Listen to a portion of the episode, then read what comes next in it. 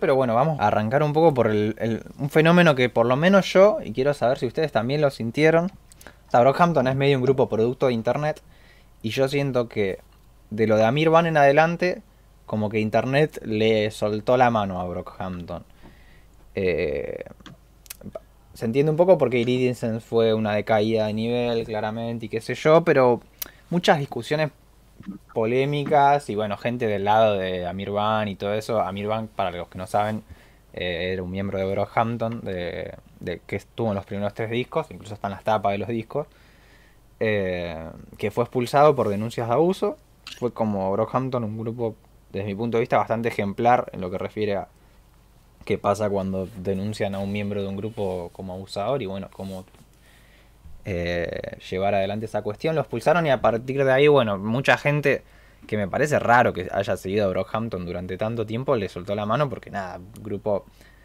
Eh, digo, no tiene mucho sentido ser muy de derecha y seguir a Brockhampton, por lo menos desde mi punto de vista. Pero bueno. Eh, cuestión que fue pasando eso, se fue desgastando, gente que tampoco, no sé, no le copaba la onda pop, que después estuvieron haciendo y lo que sea. Pero... Pero nada, lo que más me llamó la atención a mí, que me pareció muy raro, es ver gente hablando como que los saturation mismos se desinflaron mucho con el paso del tiempo. O sea, eso fue lo más extremo que vi yo, como diciendo que no solamente afectó las escuchas de los post-saturation, sino que también les afectó los saturation, así que no sé. ¿Lo de Amir? Sí, en general, como que veo gente, leo gente que ni siquiera sé si tiene que ver con lo de Amir, pero probablemente tenga que ver. O sea, tenga que ver por las cuestiones que pasó la historia. Eh, que hablaron de eso, de que no aprecian tanto ya los saturation, de que aburrieron, de que envejecieron mal o de lo que sea. Mm. Igual, igual según yo, fue como un colapso de cosas. No fue necesariamente como direccionado por el tema de Amir, o sea, el, tema de Amir fue re importante, pero eso pasó justamente antes de que también se fueran como esta disquera súper grande, que mm. la gente también empezó a poner como en discusión como que se fue como esta idea de lo casero que tenía Brockhampton. O sea, si tú miras, por ejemplo, los videos de por lo menos el primero y el segundo Saturation, en comparación a lo que hacen ahora, o los últimos dos discos, eh, es bien distinto no por eso es peor o mejor, solamente es bien distinto por una cosa de presupuesto, por una cosa de posibilidades. Pero según yo, eh, claro, pues tenéis como estos tres discos sacados cada dos meses, tres meses, eh, están en lo mejor del, mundo y de repente uno funado lo tienen que sacar, se cambian de disquera, sacan su disco más flojo, por así decirlo, y entonces fue como un, colapso de sucesos bien terrible, la verdad. Eh, que, a mí por lo menos también me afectó un poco, o sea, no me afectó porque echaban a Mir, sino como el ver cómo estaban ellos, el ver cómo se estaban posicionando frente a lo que estaba pasando, eh, claro, fue como bien, bien terrible. Sí, aparte, de alguna manera también creo que todo el quilombo de, de Amir, de alguna forma, fue como algo bastante nuevo, de alguna manera, en el sentido de que como que si mal no recuerdo, recién en 2017 empezó el movimiento Me Too, por ejemplo, donde se empezaron a visibilizar todo este tipo de cuestiones y como que empezaron a aparecer incluso acá en nuestro país también, por ejemplo, creo que fue el mismo año donde 2017, en, cuando funaron a, este chico de, no me acuerdo cómo se llamaba la banda, que fue como el primer caso de la escena indie eh, de acá. ¿Aldana? ¿O el otro? No, no, bueno, Aldana fue más paradigmático, pero fue antes incluso. Claro, claro. Pero así como les... O sea, tengo entendido que incluso acá fueron como pioneros el movimiento feminista, como que ni una menos vino antes que el Me Too. Sí, de hecho sí, o sea, el primer ni una menos fue en 2015, 2016, no me recuerdo, pero el Me Too arrancó en 2017, si mal no recuerdo. Eh, y como que empezaron a ocurrir todas estas cosas, era como no había un protocolo de alguna manera asentado para decir, bueno, ¿cómo manejo el hecho de que un miembro de mi, de mi grupo sea eh, un abusador, un acosador o lo que sea, digamos, como que haya cometido un delito grave? ¿Cómo lo manejo, no? Porque acá incluso como que hubo muchos blogs de acusaciones eh, y digamos, fue como un tema que no siempre tenía una respuesta uniforme o, o similar o igual en todas las bandas. No todas la manejaron de la misma manera. Sí, no, incluso la mayoría la manejaron como el reverendo Jete, siendo sinceros. Ahí en el chat hablaban de los espíritus, Sí, que creo que fue un- una prueba bastante clara de un montón de incon- de inconsistencias que tenía esta situación. El de la ola. Dijeron que lo echaron y a los tres meses, o sea, salió que en realidad seguía ahí y que era como para calmar las aguas y que la gente se olvide y qué sé yo. Eh, medio Bueno, como el final a- de Bojack de hecho, Horseman. De hecho, acá en Chile no, no pondría como el nombre de alguien en específico, pero yo diría que por esos años más o menos también empezó lo mismo, como que la escena Sí. indie se volvió un chiste eh, por la cantidad de funados excesiva que había. Eh, onda, Sí, era, era- era sí. estúpido, era estúpido. Entonces, y y bueno, y también acá mucha fama de lidiar con ese tipo de temas pésimamente, eh, no echándolo, haciéndose los hueones, evitando el tema, eh, haciendo como un silencio por un tiempo para después volver como si nada hubiera pasado. llega, llega a ser terrible ver la escena indie desde esa perspectiva, por lo menos acá en Claro, Chile. al menos yo creo que en. Argentina, Cone seguro que tenía un seguimiento mayor de eso, porque bueno, se llaman conejillo indie, pero eh, como que yo siento que arrasó acá la escena indie, como que la escena indie se terminó, No, no, no, no. de tallo, Sí. básicamente, se terminó. Sí. O sea, no se terminó del todo, Sí. pero Y de alguna manera también, o sea, fue como, a ver, es como medio simbólico también porque ese año fue cuando salió eh, la síntesis O'Connor del Mató Policía Motorizado, que para mí es como el último gran álbum de indie argentino de esa escena y como fue el gran momento de consagración de esa escena. Entonces tenés por un lado eso y por otro lado cómo cayeron todos. Es tremendo, creo que hasta él mató le, le- les mandaron una denuncia que creo que quedó en la nada por- al baterista, sí, que creo que quedó en la nada o que se había arrepentido la persona que la mandó, no recuerdo bien, o sea, desmentiría si dijera la posta, pero sí, o sea, fue brutal. Y recuerdo también leer los blogs, digamos, donde estaban todas las denuncias y, claro, ¿viste? O sea, yo, a ver, en ese momento, también eran como amigas personales mías estaban involucradas en eso, como, como caían lo- lo- lo- los, la gente de- de- del mundo indie, digamos, estaban como ahí denunciando, incluso amigas mías, y fue como sí, se, se llevó todo esa, esa, esa secuencia, pero bueno, o sea, para mejor, la verdad, porque, o sea, mejor que se visibilicen esas cosas, la verdad. es que siento que el gran efecto que tuvo yo es como, o sea, imbajable, un tipo como Charlie García, digamos, ya a esta altura del partido. Pero las escenas nuevas, como la senda indie, que bueno, tampoco era nueva, pero más joven, eh, y con un público joven, eh, podían, o sea, sí que te los, les podían arruinar la carrera, entre comillas, se la habían arruinado a ellos. Pero bueno. Eh, y con Brockhampton podría haber pasado eso. Eh, Igual, a mí me parece que con Brockhampton igual aparece un, un fenómeno particular que es que por la composición de la banda y sobre todo por la relación que se produce entre la escucha, entre los fans, digamos, eh, y la banda, eh, una funa es una cuestión que pega particularmente fuerte, porque el contenido de las letras de Brockhampton es súper personal, eh, porque, porque generalmente alguien, ni, siquiera digamos un, un fanático acérrimo, pero alguien que dice, oye, yo escucho Brockhampton de una manera relativamente constante, eh, entiende cosas de las vidas de los personajes que van pasando por ahí. Eh, y eso es parte de la estética que ponen ellos en, en, juego, en los discos. Entonces, cuando se te cae uno de esos personajes, que, que más encima uno de los pilares de la banda, eh, que un, uno de, de, los raperos, digamos, eh, el, género más lírico posible, donde es más importante como la imagen de, de un vocalista. Se te cae y, y, eso afecta profundamente la, la, la, la escucha de, de, la gente que es cercana porque, porque uno le tiene cariño a, esa, a esas bandas, yo creo, a esa clase de bandas, cuando las la escucha constantemente. Sí, y a mí el que era un factor bastante... O sea, primero que era la tapa de los tres discos. O sea, ya te queda un... Ya es un bajón. Y era el más rapero de todos. O sea, era como la conexión que tenía Brockhampton con el mundo del rap. O sea, era lo que yo podía ir después de, escuchar rap todo el día, ir y escuchar Brockhampton y tener ahí a Mirvan como eh, en la misma línea que venía. eh, casi hasta, hasta rap y todo, y, y chau. Eh, y a mí ahora, Sí, o sea, como que no tengo el modus operandi que hago con otros artistas cancelados, de que no escucho, porque, o sea, no lo escucho a mi Van solista, pero bueno, los discos de los Saturation los sigo escuchando, pero me incomoda un poco todavía. Eh, no Mm. salteo los temas, porque nada, están casi todos los temas, qué sé yo, pero no sé qué les pasa, o sea, eso sí me cago un poco la escucha de Saturation. Mm. Eh.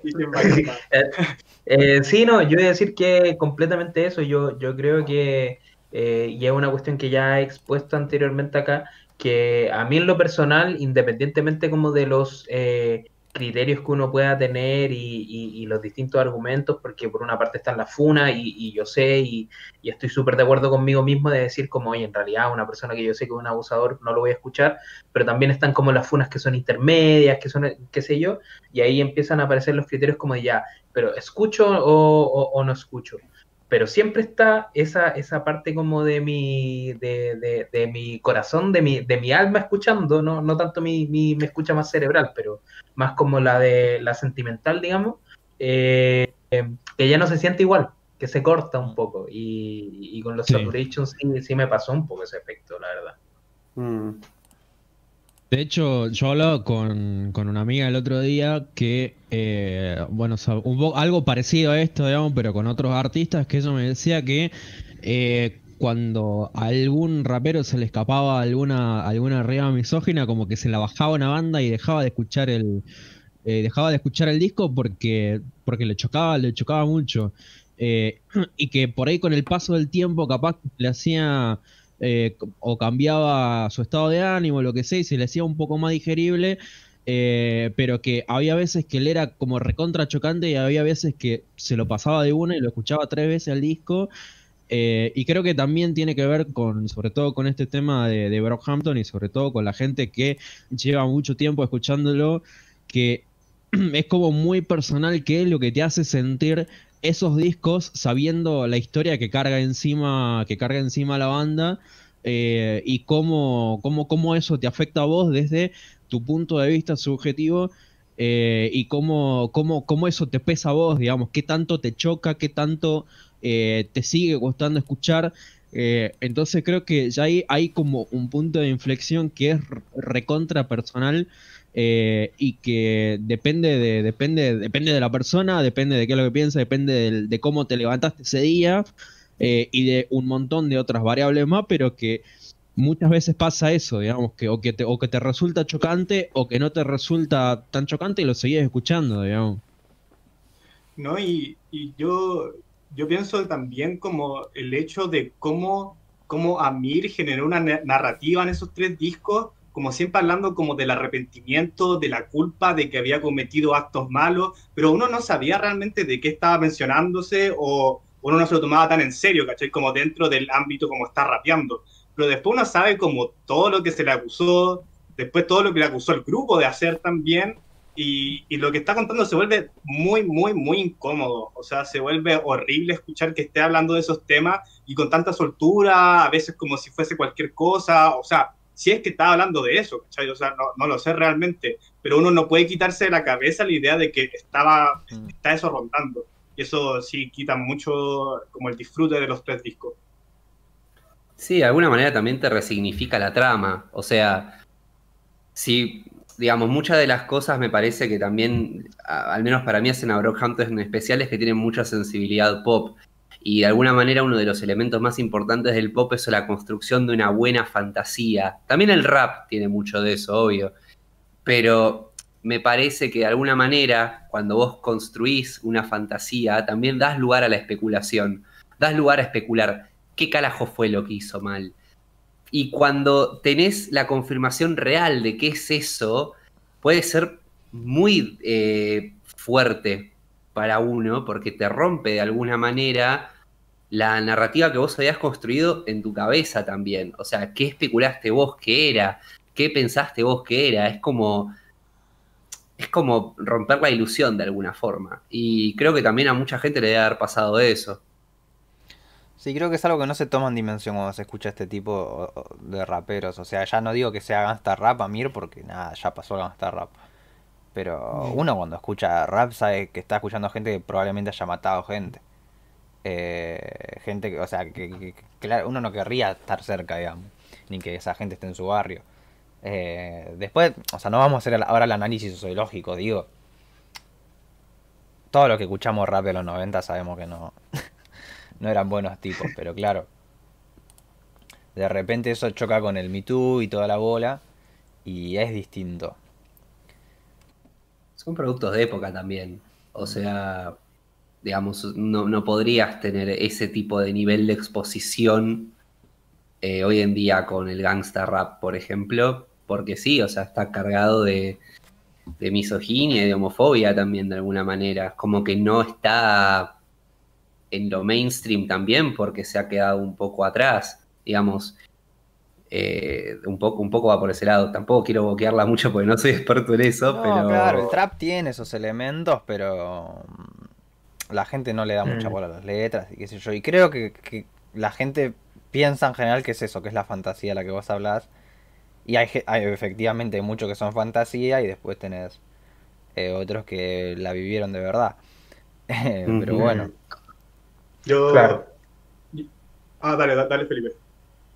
No, que mm, cortito, yo iba a decir que igual es distinto eh, cuando tenéis como una, una pose estética, eh, como una, una especie de relato general que existe dentro del rap, eh, del gangsta rap en realidad, que es como el ser de calle y que eso se, se condice, digamos, con que tú efectivamente eres de calle y así las cosas que, que, hace alguien que se la vive en la calle.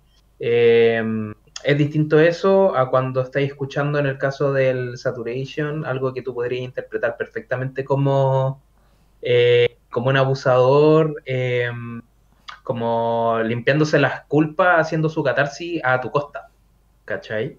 Eh, yo creo que igual son, son como sensaciones, emociones distintas eh, de, de, expresar, como distintos personajes malos cantándote en el oído, ¿cachai? Es que creo que Amir Van. Eh, todo suena mal, mal, muy mal, pero era como más que un abusador, en el sentido de que no era la única cosa delictiva eh, que había hecho, digamos. O sea, Don mm. McLennan lo dice en Dilly Party, como que lo acusa de chorearle a un amigo suyo y demás. hay como toda una complejidad ahí. Por eso yo decía que al fin y al cabo eh, no se trata únicamente, claramente como que acá el, gran pilar es que es un abusador y eso fue lo que más generó como esta polémica. Pero después empezaron a salir más y más cosas con respecto a Mir y cada vez se notaba más como que realmente era una mala persona. Y yo lo que quería mencionar es que igual ahora tal vez mucha gente mira como desde la mirada actual eh, Brockhampton porque mucha gente se metió hace poco como al tren de Brockhampton y claro, ahora todos los artistas de Rockhampton están bien posicionados, tienen su propio personaje, su propia narrativa, hasta los productores tienen como su narrativa. Pero cuando uno escuchaba los Saturation al principio, eh, los que tenían narrativa eran Amir y Kevin, y tal vez de repente habían otros. Kevin era como este rapero gay que nunca se había visto, por así decirlo, y Amir era como este gangsta rap en un grupo, en un grupo de pop. Entonces, claro, como que lo, el, el, el, troll. Claro, claro, Merlin era como el extraño, el raro. Em, pero nada, como que cuando tenéis como solamente a dos personas que realmente te generan una narrativa y después te das cuenta que una de esas era una persona horrible, se te derrumba todo, se te derrumba todo, pues si era la portada de los tres discos por algo también. Era un personaje súper importante en un principio. Y aportando un poco eso también en relación a lo que había dicho hace un rato Manu, eh, esto de la fantasía, creo que es algo que en el arte en general eh, uno cuando, cuando produce, digamos, obras artísticas, juega mucho con, eh, con la especulación, digamos, del, de la persona que está viendo, digamos, ya sea la obra, la foto, la música o lo que sea. Eh, el generar duda, el generar expectativas en la gente, hace que se enganche un poco más y que la persona que está consumiendo sea también, eh, juegue también un rol activo dentro de la obra de arte. Eh, entonces yo calculo que eso, digamos, habrá pasado en cierto punto con, toda esta cuestión de la fantasía de qué es lo malo que habrá hecho Amir y que cuando esa expectativa, cuando, esa, cuando esa duda que se había sembrado se despeja, como que pierde un poco eso también es esa, esa, esa duda que había sembrado la obra de arte en un principio eh, y de la cual el espectador era parte, digamos. El, el, el, la persona que estaba viendo era parte de esa duda también. Sí, y es un desencanto que no solo se da en estos casos. O sea, Obvio. a nosotros que nos movemos en este ámbito hemos conocido músicos y si bien por suerte nos hemos llevado bien con la mayoría, eh, no sé, yo tuve el famoso beef con Chili Parker y ahora no lo puedo ni escuchar. Y yo escuchaba mucho Cosmos. Eh, y no lo Ahí escucho que me cuentes esta historia. Chili Parker es uno de los raperos más importantes de la historia argentina que me putean un tema. Eh, o, o sea, yo nunca voy a negar el aporte del tipo, pero nada. Es un tipo muy misógino y de esos que quieren ir a dar clases de que el patriarcado no existe y qué sé yo. Y yo en su momento escribí una nota con una amiga respondiendo lo que había dicho y después nos bardean un tema. Eh, como para un ejemplo medio exagerado, pero después te quedas desencantado ahí. A mí nunca me había parecido, wow, qué tipo inteligente, porque efectivamente en sus rimas demostraba que era bastante machista y qué sé yo, y muchas veces era hablarte de que se cogía a tu novia. Pero... Pero nada, lo escuchaba más que nada por el otro que rapeaba con él, que siempre me pareció brillante, pero ahora no lo puedo ni escuchar al otro, pobre. Eh, Mm.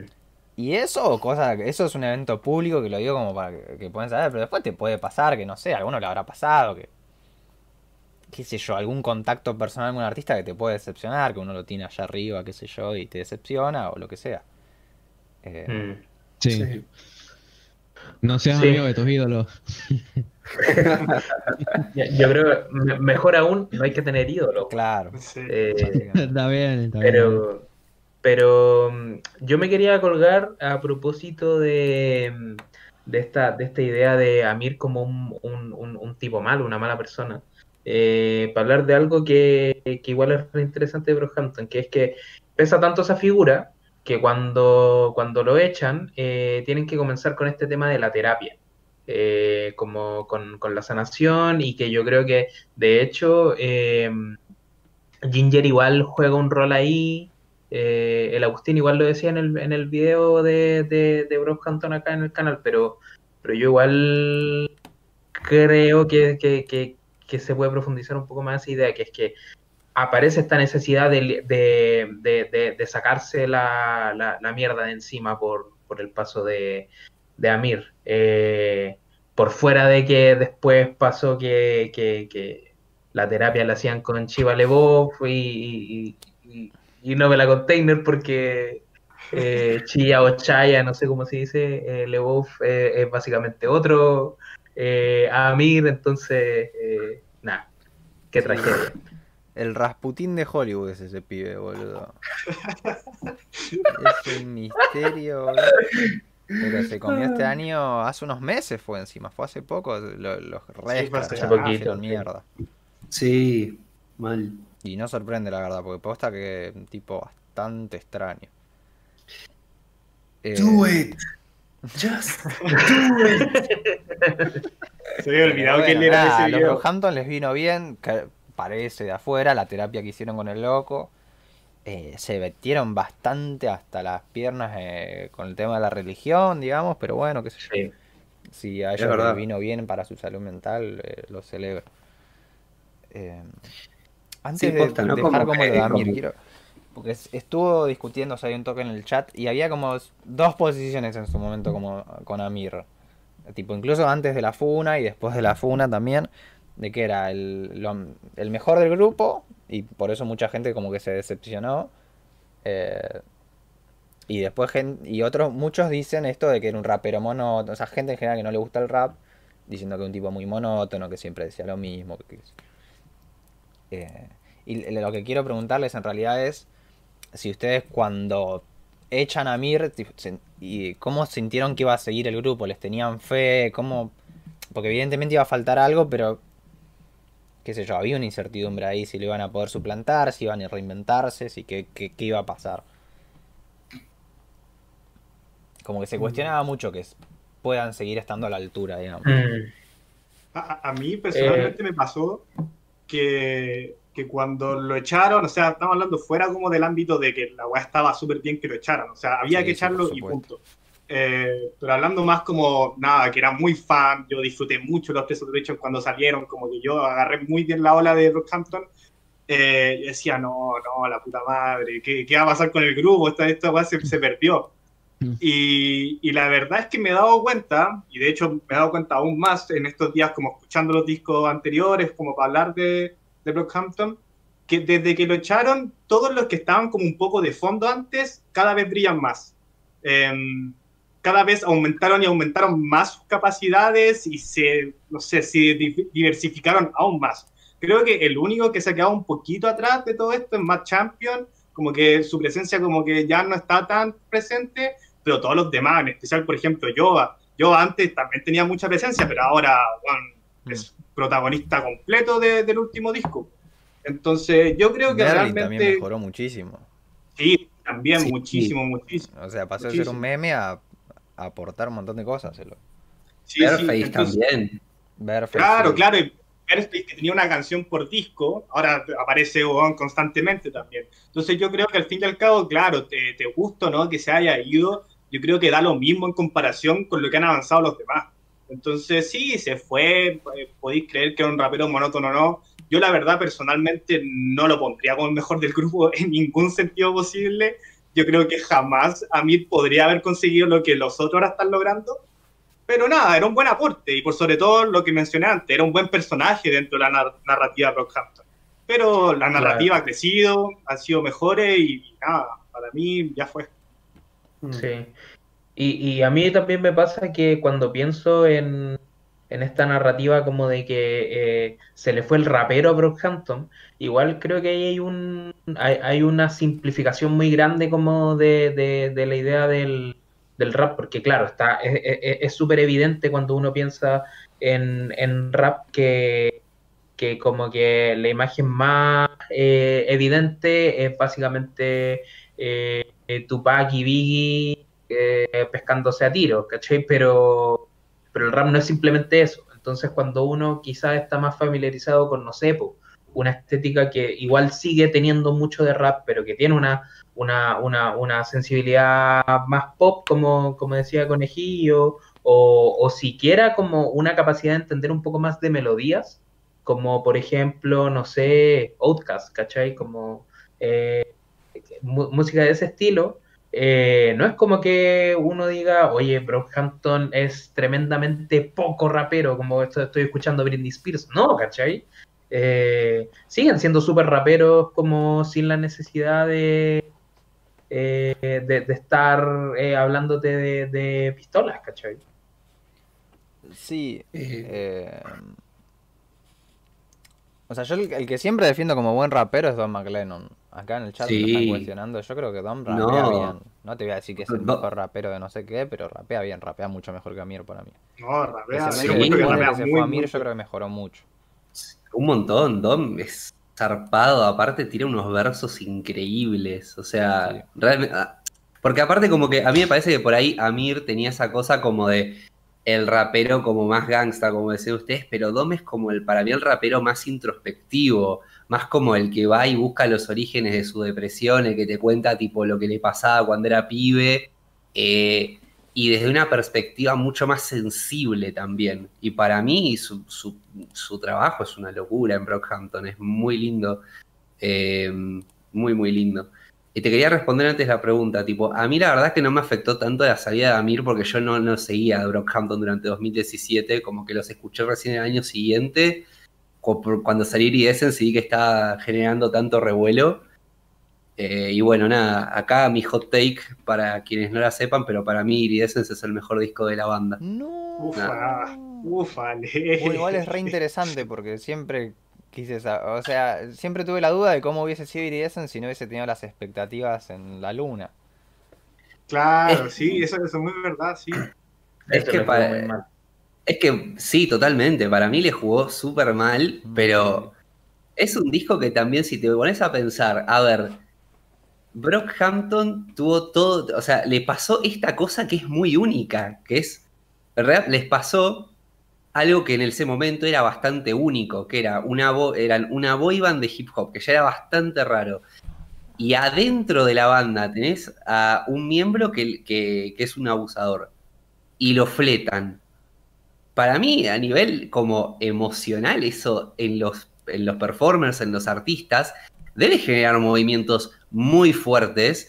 Y para mí, Iridescence es un poco, digamos, medio como la terapia de alguna forma de ellos.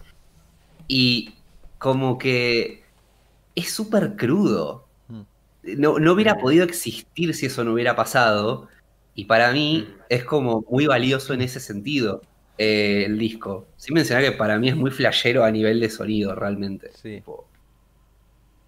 Sí, pa- Como que para se mí, a mí Ginger me gusta mucho más en ese sentido, porque creo que es cuando ya en- como que la terapia ya llegó a algún lado. Mm. O sea, como Sí, digo, sí. Iridescence es re crudo, está, la están pasando como el orto. Está muy Sí. mal. De, de hecho, yo, yo estaba hablando con, con Novita, que tal vez debe estar por ahí, eh, de que Iridescence funciona un poco como un falso optimismo, yo encuentro. Como que intentaron estar bien, intentaron forzar a hacer música porque era su forma de estar bien, mientras que Ginger, según yo, es aceptar la pena y expresar esa pena. Entonces, como decís tú, Agustín, Sí. como que ya es cuando la terapia realmente llegó a un punto de ciertas conclusiones y hay que expresar esas conclusiones. Eh, pero, eh, puta, Evidencias a mí también me gusta mucho, pero siento que también tiene unos bajos bien, bien, bien feitos. Pero bacán, encont- bacán encontrar a alguien que, que sea su favorito, nunca lo había visto. Sí, sí, sí. Posta es mi, es mi favorito, en serio. Es que yo cada vez que lo escucho me gusta más. Nunca me llega a gustar tantísimo, pero. Pero quiero escucharlo en 10 años. O sea, me pasa eso. Quiero escucharlo cuando ya me haya olvidado de todo esto. Y- Claro. O olvidado más o menos. Y pudiendo escuchar como más. Una escucha más pura. Eh, pero bueno. Eh, ay, se me fue el punto que quería hacer. Ah, quería hacer. No me parece que Matt Champion haya empeorado. Para nada. Me parece que Ginger está muy bien. Eh, Re. a contrario de lo que dijo Nico. Y quiero ir a un corte y tengo lo que para mí fue el mejor momento de Brockhampton. Cuando estaba poniéndose en duda qué iba a pasar con Amir Van, salieron tres singles que no sé si todo el mundo los escuchó, pero para mí son increíbles. Porque es la energía de Saturation, pero mejor lograda, con toda esta level up que habían pegado todos los miembros. Hay un tema que, que Merlin hace un estribillo y la rompe. Y tipo, eso, el chabón que pasaba a hacer memes de repente se encarga del estribillo y la rompe. Eh, y son tres temas, que son 1997 Diana, 1998 Truman y 1999 eh, Wildfire. Wildfire. Son tres temazos. Y nunca salió el disco del que eran esos temas. Que no sé si era Papi o otro nombre tenía. Sí, sí, era papi, era papi. Cuando terminé, terminaron los tres Saturations anunciaron otros dos discos que nunca salieron. Uno que era con Amir, que era el que estaban trabajando, lo echan a Amir, empezaron otro, lo descartaron también, y ahí viene Iridescence. Y nada, para mí estos tres temas son increíbles porque es eso, es como el- las pocas cosas que me fallaban en Saturation acá están increíbles. Así que nada, la gente que no los escuchó, recomiendo realmente que vayan a chequear estos tres temas porque son una bomba. Y nada, ojalá algún día se libere ese disco, se liquee algo porque Sería impresionante. Y además seguían en la estética de los videos. Y en vez de Roberto presentando, que se acuerda que estaba Roberto presentando en español, apareció un ruso presentando, no sé qué Sí, ruso, sí. eh, que era divino. Pero nada, vamos a escuchar 1998 Truman y volvemos en un cachito. Y seguimos conversando ya de Ginger y este último disco. Never been the one to bow down. Never been the one to air out any situation, but right now, when it's all your fault, I'm here now. Give me no trust, let me some love tonight. When I'm in this club, lonely as fuck with my thugs and we looking for that buzz. Give me no trust, let me some love tonight. When I'm in this club, lonely as fuck with my thugs and we looking for that buzz. Don't talk bad, don't talk bad, boy. Esos fueron unos temas que salieron post partida de Amir, que es como medio una etapa de negación, que como hicieron un par de temas como si no hubiese pasado nada, pero nada, estaban muy geniales. Eh, así que, qué sé yo, están ahí para que chequen, es un pedacito de historia poco conocida, pues bueno, no terminó un disco. Después vino Iridescence, que ya lo charlamos, y después vino Ginger, que yo les tengo que preguntar, Porque básicamente, o sea, ya hicimos el video acá en el canal, entonces mucho sentido no tiene hablar, pero gustaría saber qué piensan del video ahora cuando lo... No sé si la gente lo vio ahora, alguno no... Bueno, no creo que nos sigan desde ese video porque nos vieron tres personas cuando salió eso, pero... Estaba bastante rústico el asunto. Yo creo, lo vi hoy y dije, bueno, evolucionamos. Se ha, se ha avanzado. Claro. Sí, cuando, cuando yo miro por lo menos videos míos de esa etapa, eh, o donde sale mi, mi, mi carita, eh, no, pues, no los puedo terminar, bueno. Me da vergüenza. Yo, yo encuentro que los tuyos están re piola, sí, pero, pero se nota bastante la evolución. Pero, pero ¿cuál, fue tu, horrible, ¿cuál fue tu primer video? Rhapsody, ah, el de Rhapsody, El de ese, ese viejo, ese viejo. Que salgo, salgo como hablando despacito a la cámara, con muy poca energía. Y Agustín fusilante. también en ese. Ay, yo tenía ganas de morirme. Ahora ya está, me acostumbré, pero a mí no me gusta grabarme frente a la cámara, no me cabe. Hablarle a la cámara es un arte. Es que hay Sí, gente que tipo- le cabe, pero. Yo llegué te- para locutar. Le dije mil veces, eh, amigas mías, gente así, che, yo, yo te hago todo lo. Vos lo pones la jeta. Yo hago todo, vos pones la jeta. Digo, haceme el laburo de locución. Pero nada. No, no. Ya mucho kilómetro. Yo una vez, yo una vez hice un retiro de actuación frente a cámara. Fueron tres días encerrados en un teatro filmando constantemente cosas. Terminamos todos muy extenuados. Pero también fue muy loco que tipo en dos días ya era como un nivel de avance brutal. Un locazo. Bueno, pero igual las, igual las que- transmisiones tienen un poco un poquito de eso, como el hablar a cámara, a pesar de que una conversación igual tiene un poquito como el, lo performático, pero sí, bueno, a mí La también se me hace súper incómoda la idea. Bueno, ahora se debería, debería, eh, Miguel y Nico, que es más, lo hablamos el otro día con Felipe esto, no se los dijimos todavía, pero queremos que el video de Doom lo hagan ustedes dos, aparezcan en cámara, o sea que estarían los dos al mismo tiempo en cámara para YouTube, Claro. así la van a pasar como el culo los dos al mismo tiempo. No, pero ¿qué decís, Agustín? Si somos los más capos nosotros acá. No, no, Si no, nosotros venimos a rucharte el piso a vos, boludo. La- las caras más La pacheras de la facha. Sí, sí. Además Felipe y yo teníamos que estábamos los dos bien petes en ese sentido, entonces bueno, no teníamos la presión. Lo que ustedes tienen la presión de más o menos Felipe y yo ya estamos sueltos. Así que van a tener que ahí ensayar todo. sí. Ahí Pero viene- bueno. Ahí uno tiró, no olvidemos el cambio de aspecto de Showa. Eh, ¿Qué opinan del Showa hipón eh, con barba? Se parece a mi tío, boludo. Yo le doy. Perdón, muy, muy fuerte. Es un gusto que comparto, pero, pero bien. A mí siempre me pareció muy lindo Match Champion, debo admitir. Bareface, yo tengo el enorme, el crush más grande con Bareface. Yo tengo el fuerte. crush más grande con Bad Champion. O sea, Sí, sí, Match Champion, Match Champion. no, Bad Champion, weón. Le podría dar besos a ese hombre, weón, por una semana entera. Pero yo tengo algo polémico, pero siempre jugamos con mi hermano. Que a- eh, o sea, nosotros siempre jodíamos que lo, lo odiamos a Bareface. O sea, ya no, pero con los Saturations, tipo, a, a mí me parece una cagada las intervenciones de Bareface en Saturation. Eh, pero para Summer es un temón. No, no, mira. Sí, es que a mí me gusta era otra época una, y yo no me estaba acuerdo muy lejos del pop todavía y qué sé yo, pero no me gustan. No me gusta, no me gusta. Boludo, Summer es una Encima cantando y con la guitarrita, tipo todo lo que me parecía que no, no iba a funcionar. White guy with acoustic guitar. Sí, sí, sí. Pero Sí, nada, tenía un ahora poquito está, flow Mac de Marco. En Ginger la rompió, debo reconocer. Sí, Sí, sí, Ha evolucionado mucho. Mal. Pero bueno. Y en esos singles que tú pusiste ahora también, también la rompe, ¿eh? Hay como dos que aparecen que también muy bien. ¿En este Sí, disco? sí, también eh, evolución. No, no, los singles que puso, que puso Ah. Agustín, estos como tres que eran pre-Iridescence. Mm. Eh, Es que ahí sí, se mudó ahí con ellos, rompen. creo, después del Saturation. Entonces ahí se Ah, nota que como que para mí encaja mucho mejor en el grupo y demás. Eh, como que empieza a funcionar mejor y lo empiezan a desafiar más. O sea, como que estaban todos haciendo cosas raras y él yendo a hacer algo re Mm. normie. Claro. Eh, me, me aburría mucho a mí. Mm. Eh, No sé cómo se llevan con Ginger. Yo siento que tuvo mucho hate Ginger en su momento. La gente le costó apreciarlo. Mm. Primero porque tiene una sensibilidad mucho más pop. Y después, bueno, por toda la polémica más Champion, que tiene este tema que directamente es como una catarsis de todo lo que les pasó en ese tiempo de crisis, que es Dearly Departed. Mm.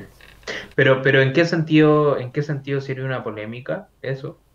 No sé si se- yo, me- o sea, por lo menos yo que estuve investigándolo para el video, cuando salió todo, me acuerdo de que había mucha gente diciendo que eran unos traidores y qué sé yo. Gente forra que hay en Correcto. internet, ¿no? Pero... Ah, perfecto. Pero que, que en el fondo no que estaban fue vendiendo a mil porque estaban exponiendo lo que había pasado, cosas Claro, sí, sí, sí. Eh, entiendo. qué sé yo, y porque se estaban posicionando de una forma que a ellos no les gustaba y ellos querían que se mantenga la fantasía de Brockhampton. Eh, tipo del primero. Pero... Mm. O Es sea, lo mucho más sad. claramente después de Saturation nunca volvieron a tener la aceptación masiva, a pesar de que Ginger es un disco súper prolijo y accesible y, y que para mí está muy bueno. Pero igual Ginger tiene, tiene Sugar, que debe ser su canción más conocida, ¿o ¿no? Es su Sí. máximo hit. Es como, como extraña esa relación, porque no sé si hay otro single que se le equipare a Sugar en ese disco, pero igual debe ser como, como su pico más alto y donde más gente también se metió. Gente que no necesariamente le interesaba a Brockhampton en sí, sino que simplemente como por escucharlo. Eh, es como extraño, como que, por así decirlo, como que los fans le soltaron la mano, pero mucha gente del exterior como que se empezó a interesar. Eh, Sí. es- es- De, de hecho fue, o sea, terminó en la lista de Billboard de fin de año del 2020, del año pasado, en Canadá, no en Estados Unidos, no así en Estados Unidos. Porque, o sea, los gringos no pueden tener nada, nada bueno. Nada. O sea, el, el año que salió eh, Melodrama de Lord, o sea, salió Green Light, prefirieron que charteara Bad at Love de Halsey. O sea, dude. Dasha, No, toda no, gente injunable, tipo. no hay que darle bola a los charts porque no. Eh, Yo soy bastante nerdo de los charts igual, tipo, me, me, me divierte mirarlos cada porque vos tanto. venís del pop. Nosotros ya estamos, bueno. re- los que estamos del palo del rap ya estamos re refugiados. Sí. Excepto Igual, los yankees, que eh, los yankees se siguen fijando en los Grammy y todas esas porongas, pero nosotros Claro. estamos en un Eh, bucle. igual, respondiendo a, a- a tu pregunta, a mí Ginger me gusta bastante. O sea, me parece que, que, que por ahí me gusta como mucho el principio, me gusta mucho el final, eh, pero por ahí se me pierde un poco la sección media, excepto por Dearly Departed, que me parece un, un tema legendario, la verdad. Em, de alguna manera, bueno, en realidad yo venía como con la vara muy alta por, I- por Iridescence, como, como ya tiré la hot take. Eh, y de alguna manera me gustó el cambio de, de este estilo que pegaron ahí, como incorporando elementos como más acústicos también. O sea, me gustó, fue como una vibra mucho más eh, chill de alguna manera. Em, pero no sé, digamos, me parece que extrañé un poco por ahí la, la cosa más loca que tenía eh, Saturation y también Iridescence de alguna manera. Pero me parece un disco súper introspectivo y con algunos hitazos brutales. O sea, No Halo tranquilamente está como. No sé si entre los, o sea, los 10 mejores temas o 5 mejores temas de la banda para mí. Y el último tema también eh, me parecen increíbles, la verdad. Y Boy Sí, Bye y Departed son temazos para mí. Sí, sí, pero, pero, o sea, sí, yo creo que el, disco efectivamente tiene los ba- tiene, tiene un par de, bajadas, pero, pero tiene temazos y a, mí por lo menos es un disco que me cerró mucho. Eh, no es por, por hacer como autopublicidad, pero a mí me cerró mucho el disco gracias al video del Agustín igual, eh, de, de Ginger, porque al final como que me hizo un poco apreciar esta, esta narrativa de, de qué es lo que pasaba con la banda eh, el día después de la funa, por así decirlo, y con el paso del tiempo al final eh, Dearly Departed se convirtió como en mi canción favorita de, ese disco. Eh, es un disco que sí me da mucha pena en realidad. No, no, no es un disco que en ese sentido yo pueda decir como no, me lo pongo de fondo cuando estoy en la ducha. No es esa clase de, de- de disco, no es esa clase de mood. Eh, ¿Por qué te reías, Agustín? weón? Eh, La no, gente- no, hay gente no, que se baña con música. weón. No es para la ducha, claramente. Sugar, Sugar Eh, puede ser, ¿eh? O sea, no sé. Sí, Claro, sí, el sugar es como es lo vacío fuerte, pero... Claro, Bueno, algo que yo rescaté en ese video... pero. Ah, perdón, perdón. No, no, no, dale. Ah, Eh, que como dice Felipe, para mí estaba re digno, o sea, el guion. Eh, que es algo que no se suele hablar de este disco, siempre se lo trata, como estábamos hablando, de un disco medio pop, pero en realidad tiene los beats más raperos de Brockhampton probablemente, pero de rap eh, 2000ero, de Dirty South, eh, la influencia de Outkast, la influencia de cosas medias oscuras como Bone Thugs and Harmony, Timbaland, bueno, Timbaland no es oscuro, pero eh, de Dr. Dre, o sea, todo esto que ahora se está, que como que en las entrevistas que dieron para este nuevo disco recalcaron que eran sus influencias, estaban para mí bastante más presentes en los temas del medio del disco, Saint Percy, el tema con Slow Tie eh, y por ahí. Eh, incluso estaban estos temas con samples de 36 Mafia, o sea, estaba bastante heavy por ese lado. Eh, y nada, hay que recordar que son un grupo de Texas, o sea, son Sí. eh, de la Third Coast de alguna forma, entonces esa influencia, un poquito de Chopin Screw siempre va a haber y va a haber por supuesto un poquito de Atlanta y un poquito de Memphis. Y Sí. Yo, yo, quería No, mencionar. Ah, dale, dale, dale, dale. Sí, que mm, yo creo que también ahí pasa que, que esa, esa sonoridad como especial que ellos tienen eh, tiene que ver con que hacen muy fácilmente el salto de, no sé, po, esa sonoridad super pop a de repente eh, super trap. Y trap no, no de ese trap que suena como bien poperito, que, que en el fondo es una fórmula que con el paso de los años se fue como afi- afiatando súper bien, sino a, a, como decía el Agustín, eh, virtizado. Eh, hacen ese paso de unas formas como súper eh, súper tenue y, y, y eso eh, es súper meritorio. Sí, yo, yo lo que quería mencionar es que creo que hay dos cosas que, que me ponen como a Ginger como sí o sí en mi, en mi top de Brockhampton. O sea, le decía a Agustín cuando estábamos en el corte que para mí es Ginger o es Saturation 3, como que uno de los dos tiene que ser mi favorito. Y yo creo que uno tiene que ver como la contraposición, por lo que decía Conejillo, como esta idea de, claro, los Saturation, ¿qué hacemos? Generamos como una fantasía, generamos como una ficción, lo hacemos como especular sobre nuestras vidas. Mientras que en Ginger es la contraposición de la idea de la honestidad. ¿cachai? Del sacarse todo lo que se tiene, ¿cachai? Todas las conclusiones que sacamos de terapia, todo lo que leímos y aprendimos, lo sacamos ahora. Y probablemente el clímax de eso es Deputy Party, ¿cachai? Como sacarlo todo, todo el odio que le tenían al weón, todo el odio que se generó en base a esa situación, sacarlo de una. Y me parece súper clima o sea, súper climático toda la situación y me parece impresionante. Y lo otro es que retomaron la, lo visual, eh, porque en Iridescence eh, creo que solamente hay un video que tenga como un trabajo más, más dedicado, mientras que los otros son como videos como en vivo, como con gente cantando, no había mucho trabajo en lo visual, y en Ginger vuelve un poco ya a retomar como todo lo que habían hecho en Saturation, las ideas caseras, estas ideas media raras, eh, a mí me encanta visualmente el disco también. Así que tiene como todo lo que yo necesitaba un disco de Brockhampton para revolver y que ahora en, en este nuevo disco yo creo que la honestidad se, se tiró aún más fuerte. Así que eso. Pero venga, porque quiero traer otro disco a la mesa, Uh, vale. eh, que es el de Kevin Abstract. Mm. Kevin Abstract sacó un disco solista que por lo menos a mí me gusta mucho. La gente como que siento que no lo... como que lo escuchó una vez y a casa, chau disco.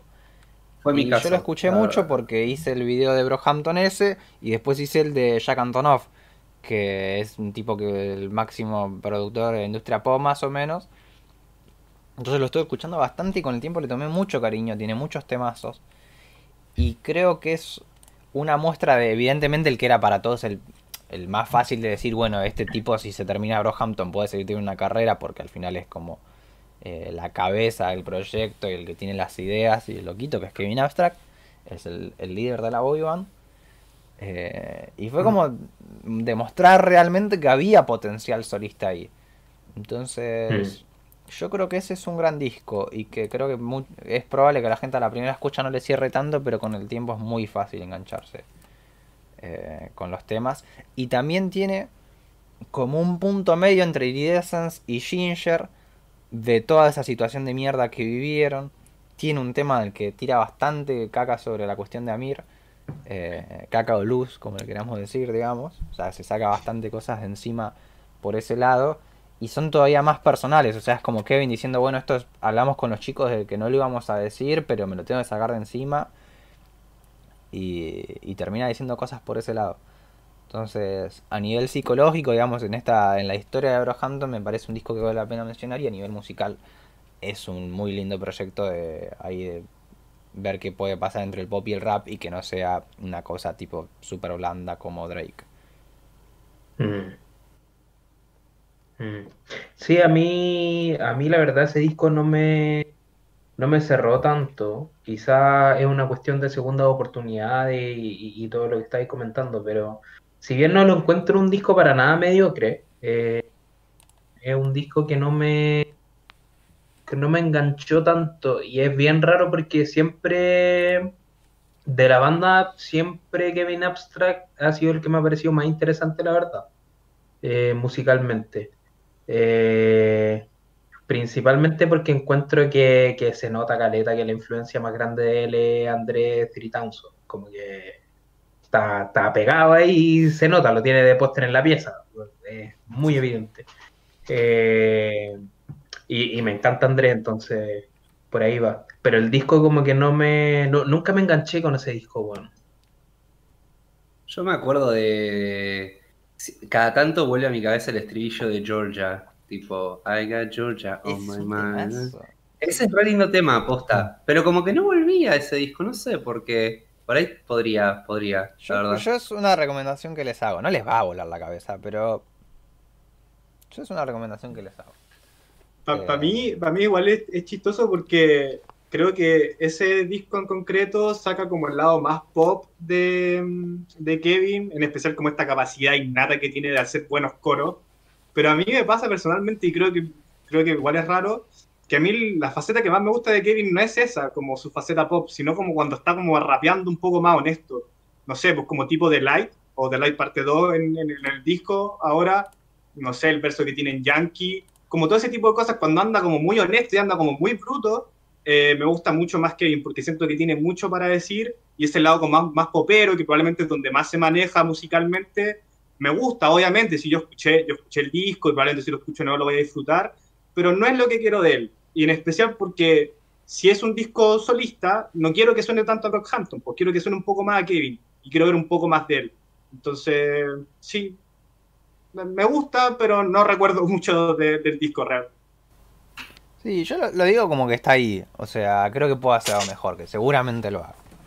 Pero Mm. está ahí. Si les gustó yo- eh, Ginger, creo que este es un buen coso. Y antes de meternos en el disco, si les parece, tiro Georgia. Que Sí. es un hitazo. I got Georgia on my mind. Ain't nobody left behind. It's just me, my team, my weed, my baby's out here parked outside. Call my mom and let her know that everything is alright. Houston, Texas. My teachers had weapons. Nada, para mí ese tema es una muestra de, de un poco del potencial solista que hay en Brockhampton. Si pasa lo que se anunció ahora, que es algo que anunciaron 73 veces en estos últimos tres años, que es que eh, a Brockhampton le queda un solo disco y después se separa. Mm. Que no sé si ustedes se la creen, no sé cómo la ven. Yo estoy consternado, francamente. Tipo, le mandé recién a Kevin un tweet diciéndole, no me hagas esto, porfi. Tipo, No, no. yo no les creo. Es más, le iba a responder eh, cuando tiró eso. Digo, dejate de joder siempre lo mismo. Pero después digo, llega a verlo, lo llega a traducir y mirás y no, no, no voy a lastimar. Eh, ¿Qué hablas, chanta? Ponele. A mí me encanta Dale, gato. responderle eso a los yankees, ¿viste? Tiran algo y yo les tiro un comentario. Ay, no, no, es hermoso. En castellano, aparte. Sí, sí, sí. En Sí, sí, Argentina, sí, sí. yo digo, pero dejate. Sí, eso en argentino, en chileno. Como déjate wear, culiao. Sí, sí, sí. Pero bueno, algún día lo van a ver. y Eh, i- ¿qué- igual, igual eso de Kevin diciendo a terminar, yo me acuerdo Saturation 2, el weón diciendo eso. No, si, Sí, sí, si, si juega con los sentimientos de nosotros como fans. y un- De hecho, Es que igual ahora estaba viendo en parte le que. creo, porque debe ser verdad. Los chavales deben de estar en esa. Pero después sí, ¿viste? Entonces pará con anunciar. Bueno, porque- bueno, yo, yo ahora estaba viendo la entrevista que le hizo Fantano a Brockhampton y, y bueno, Fantano fue como súper directo y le dijo como se van a separar y Kevin dio una respuesta súper ambigua igual, pues como diciendo como, bueno, es como el camino que supuestamente deberíamos seguir, ¿o no? Como es lo que podría pasar y debería pasar, pero eso, eso no significa que tengan planes de, sino que simplemente, claro, tiene sentido que tras como cuánto, siete discos, ¿cuántos llevan ya?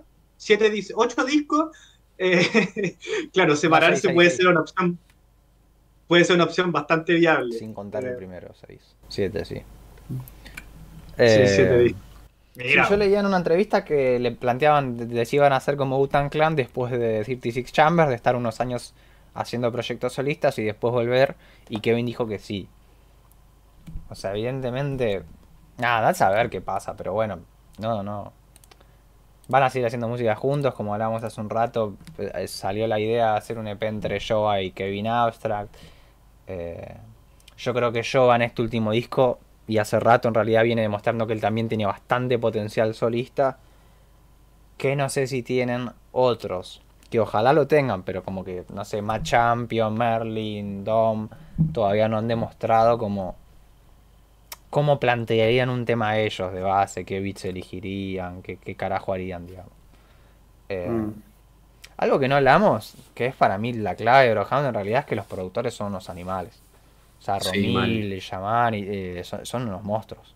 Son buenísimos. esos. Amigo, vos sabés que cuando yo estaba escuchando los discos, eh, a mí lo que me llamaba, una de las cosas que más me llamaba la atención, sobre todo a medida que iban pasando los álbumes, es eh, cómo iba mejorando eh, progresivamente, obviamente más allá de las decisiones propiamente estéticas, cómo iba mejorando la manera de mezclar los sonidos, eh, ya sea desde, desde sintetiza- sintetizadores, o samples o beats hechos con máquinas de hacer ritmos o instrumentos, no sé, guitarras, bajos, lo que sea. Todo eso es eh, realmente muy zarpado cómo mezclan todo eso y cómo logran una cohesión eh, a nivel sonido que es muy zarpada. Eso me llamó mucho la atención y está re bien mezclado, boludo. Eso es muy bueno.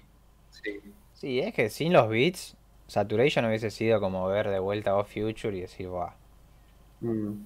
todo envejece como el orto. Y, y nada, toda la energía para mí estaba en los beats.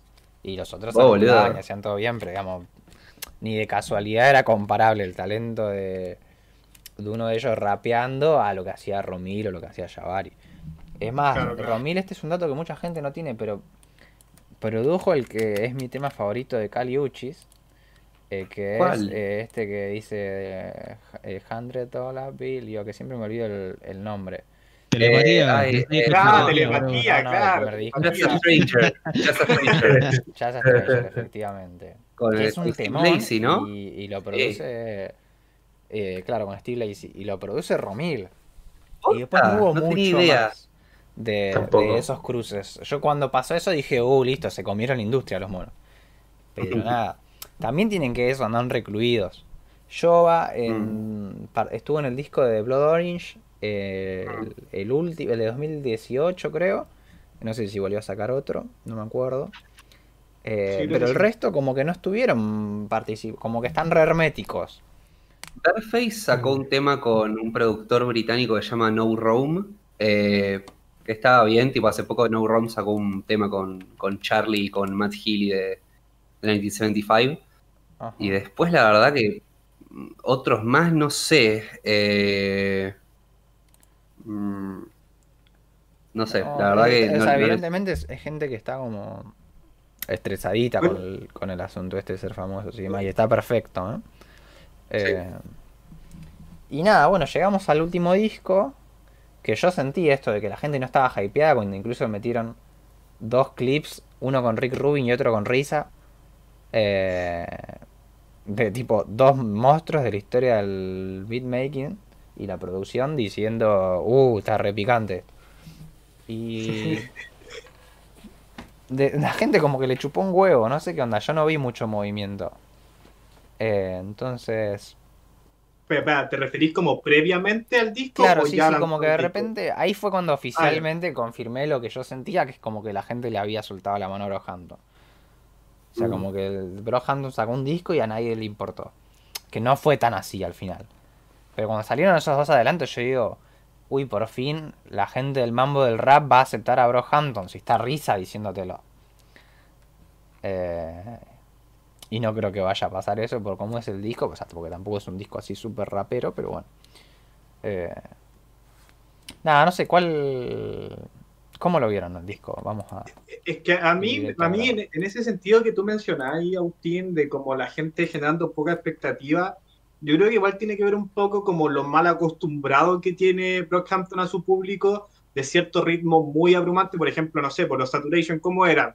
Te saco 5, 4 singles, todos con video, ¿cachai? Saco el disco y al otro día te digo que va a sacar otro disco más. ¿Cachai? Entonces como que es como si fuesen como una máquina de hacer cosas, no solamente música, sino visualmente, que te hacen ropa y todo. Acá fueron mucho más discretos, creo yo. De hecho, por ejemplo, estos videos de Rick Rubin y Sisa, o sea, y Risa diciendo esto, eh, estaban como unos videos muy extraños, con un fondo verde, rarísimo todo. Eh, era muy interesante lo que decían, pero era muy raro el video. Entonces, claramente, no era la forma que, que están acostumbrados el, el público de Brockhampton a, a entender su publicidad. Y yo creo que puede, por ahí puede ir un poco la mano. Y bueno, después, en verdad, el disco tiene dos videos oficiales, por así decirlo. Tiene el, el y el que salió ahora, que no me acuerdo de cuál era, eh, Count on Me. eh, de Count on Me. Eh, lo demás serían como esta estética media extraña de, de imágenes fusionándose, muy, muy rara. Entonces, Rarísimo. claro, sí, rarísimo, rarísimo. A mí me recordó mucho a esta tecnología de inteligencia artificial que combina como elementos de forma aleatoria y es como irreconocible. Eh, e- eso creo que era la intención que estaban haciendo. Eh, se ve bacán, pero, pero no sé por dónde va con respecto al disco. Eh, pero sí, ese- esa es como mi, mi lectura un poco de por qué puede que no se haya generado el hype eh, eh, que debería tener este disco, pero por lo menos a mí me hypeó mucho. Todo, todo lo que se decía, a mí yo estaba hypeado, yo estaba el jueves esperando, por favor, que salga esta weá, y, y cumplió mucho mi expectativa. Pero incluso, o sea, algo que sí se anunció fue la lista de feats y por primera vez en la historia como que Brockhampton presentaba unos feats picantes y los presentaba oficialmente. Y Bascat Claro, con claro. Danny Brown, que es Dagod, eh, y la rompió y Bascat es un flor de banger, o sea, No, si la gente se tremenda. hypeó con eso. No, no, a mí, a, mí me encanta Danny Brown encima. Onda, lo- es, un capo y onda, la verdad es que lo incorporaron muy bien a la fórmula de, Brockhampton de alguna manera. Este, como que siento que de los fits eh, es el que mejor está. Por ahí es que, por ahí es que yo lo banco un montón y lo quiero mucho, pero, pero digo, me pareció una locura. O sea, lo bien incorporado que estuvo eh, ahí.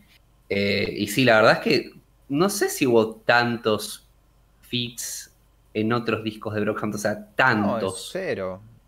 En general, O Sí, sea, de, hecho, creo no que estaban casi acreditados, cero. ¿viste? Claro, tipo Slowthai no lo acreditaron, Jaden Smith no lo acreditaron. em, bueno, a John Méndez no lo acreditaron en este. sí, no Un loco, un loco que esté John Méndez, o sea, Se olvida ese suceso. no, no, no, ¿No no. es como uno de un esos locazo. artistas pop que no hacen nada? Tipo, perdón, eh, no lo escuché nunca, pero no es como esos que nos chupan un huevo, tipo, como Sí, no, no, nos chupan un TikTok sí, eh, pop artist. TikTok core. No, ¿En qué, te- en qué tema sale, weón? En Count on Me, en el estribillo que lo cantan, ay, que no sé si eran Jabari, él y alguien más, que no recuerdo. Sí, un poco más. Pasa que Kevin es re fan de John Mendes, no sé por qué, pero bueno. Sí, de hecho, tipo, en el. Él, él decía, tipo, en un, en, en un tema, tipo, yo no, no me junto con chicos blancos a menos que sea John Méndez. Sí, en, en Star, en Star. De Star, primeras de las primeras buenísimas barras de gay. Me encanta esa barra. Sí, mal, es una locura. Eh, por mi parte, la verdad es que el disco me gustó.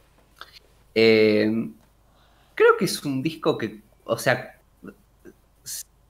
como que cumplió mis expectativas, pero no me manigió tanto. Como que por ahí igual le tengo que dar tiempo para que crezca conmigo. O sea, me pasa mucho eso con, con los discos, por lo general. Eh, pero la verdad es que me gustó. eh, lo, lo- lo escuché un montón, eh, sobre todo sabiendo que iba a venir acá. Y, mm, y nada, me gustó bastante. Cumplió mis expectativas de alguna manera. Sí. Miguel, quiero saber Ah, qué onda ah. vos, porque vos sos como el menos seguidor de Brockhampton, entonces la opinión más Sí, pura. si se De hecho, eh, menos- menos bueno, yo-. Eh, sí, a mí me pasó que he descubierto como un nuevo mundo porque, a ver, mm, voy a ser como muy breve, pero yo antes escuchaba Brockhampton sin saber que estaba escuchando Brockhampton porque lo escuchaba en medio de playlist, digamos. Entonces, como cuando escuché eh, la trilogía de Saturation, me encontré con temas que yo ya conocía, pero que no sabía que, que, bueno, que estaba dentro de ese universo.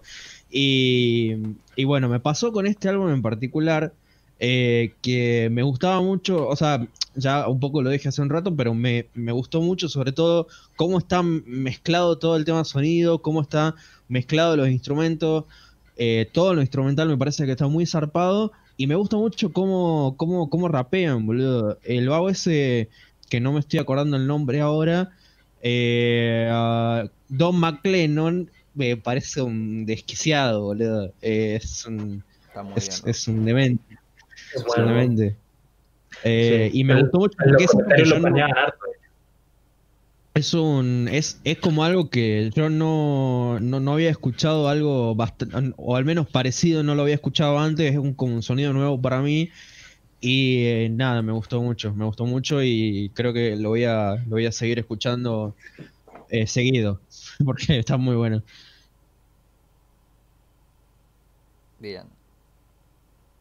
Para adelante. Me gusta. Yo voy a tirar Sí. mal. Yo me fui decepcionadísimo. En serio. no me la container Eh, yo tenía piña. allá arriba, ¿eh? Porque yo estaba como viendo toda esta secuencia de que la gente en internet le había dejado de dar la mano y yo al, al revés, ¿viste? Como que trato de decir, no, no, loco, con todas, con Brockhampton, yo los rebanco. Eh, y Bascat me encantó, me encantó, me encantó, me parece un temazo. Y encima no lo llegué a escuchar la misma noche que salió, entonces me enteré del sample de color humano y dije, no, listo, esto va a ser el mejor momento de mi vida. Y, y me abre con Bascat, sí, buenísimo, y todo lo que sigue me aburre. Eh, es lo que hay. Y igual lo debería, o sea, estoy seguro que me va a ir gustando un poquito más. Pero lo puedo escuchar solo dos veces, y eso está mal porque tenía que preparar el podcast. Pero es un poco síntoma del hecho de que lo poco que me gustó. que no, no, o sea, preferí irme a reescuchar los Saturation antes que seguir revisando este. Eh, Entonces, bueno, nada. Lo voy a seguir escuchando un par de veces, pero tipo estoy seguro que si fuese de un grupo que no conociese no le daría más bola ni de casualidad. Mm. Mm. Pero, y- pero ¿y por qué por ahí te decepcionó tanto? Eh, siento que es como poco grupal en ese sentido. O sea, le, le perdí el sentido de colectividad. Le, o sea, exceptuando Kevin y Joa, lo- el resto como que ni los registro. No recuerdo un momento de Don McLennan o de Matt Champion o de Jabari o de... De Jabari no, de Merlin o de ninguno de los vocalistas los recuerdo así como momentos particulares. Me acuerdo más de ASAP Rocky, de este loco Show Flex y cuánto se llama. So Gone, So Sí. Me, me parece que rapea bien ese pibe. Me interesa. Eh, Se parece a Freddie Gibson como rapea, ¿no? ¿Cómo, cómo? Sí, Se sí, parece tiene como Freddy tiene como un registro vocal parecido. Sí, está bastante oscurito, me copa. Eh, el tema con JPEG Mafia no me generó nada y eso me encanta JPEG Mafia. Los beats no me gustaron, nada, pero como que lo más raro que me sentí es como que no sentí que estaba escuchando un disco de Brockhampton. En el sentido que no sentía eso, no sentía la fuerza de todos los integrantes del grupo yendo para un lado. Sentí como que era un disco de Jova y Kevin. Y Sí. además, porque eso, los momentos más importantes que son de Light 1 y 2 son como Kevin y Jova. Mm. Y Sí. Bascat es Kevin y Danny Brown. Y así. Eh, Eh, sí, de- de- es algo que, que, mm, que lo hablaba mucho con, con amigos en la semana, como que me decían, siento que es un disco que hicieron eh, Kevin, eh, Joa y Matt también, que, o sea, yo lo, recuerdo poner en Count on Me, el, el- verso que tiene, pero me acuerdo que como la primera vez que lo escuché dije, bueno, a ver, lo dejo de fondo, lo dejo de fondo escuchándolo mientras hago otra cosa, y, y después veo qué onda. Y lo que me suele pasar muchas veces es que, por ejemplo, al- al- algunos miembros me los puedo llegar a confundir, me confundo muchas veces a Ryan Beatty con, con Bearface. Eh, y por ejemplo, noté un montón de oportunidades en las que dije, por ahí, si incorporaban a otro miembro en esta canción, hubiera funcionado mucho mejor. Hay varios estribillos o hooks donde canta Jabari, por ejemplo, que no, recuerdo, honestamente no recuerdo que haberlo escuchado cantar tanto en otros, en otros discos.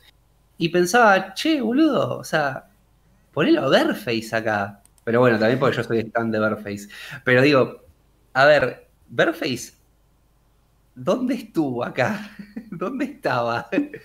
tipo, mm, como que, como que extrañé esa cosa melódica y romántica y- y melosa que tiene él. Em, y definitivamente siento lo mismo. Por ejemplo, Merlin, ¿dónde estaba acá? Sí, Eh, sí, francamente no te recuerdo un momento de Merlin, salvo el Go Merlin, que encima de todo es como más de más de, de Kevin cantando que otra cosa. Em, pero sí, o sea, francamente sentí que había como un problema de química, onda, mm, que no había por ahí una cohesión tan grande. Y de hecho como que me resultó loco que hubiera tantos fits, porque dije, che, onda, ¿por qué le dan, por, por qué le dan tanto peso a los invitados y no cantan más ustedes? No sé, me, me parecía que, que, que- que por ahí tendrían que haber estado más involucrados el resto de miembros, pero andás a ver, o sea, también cómo se dio, cómo fue el proceso creativo de este disco también.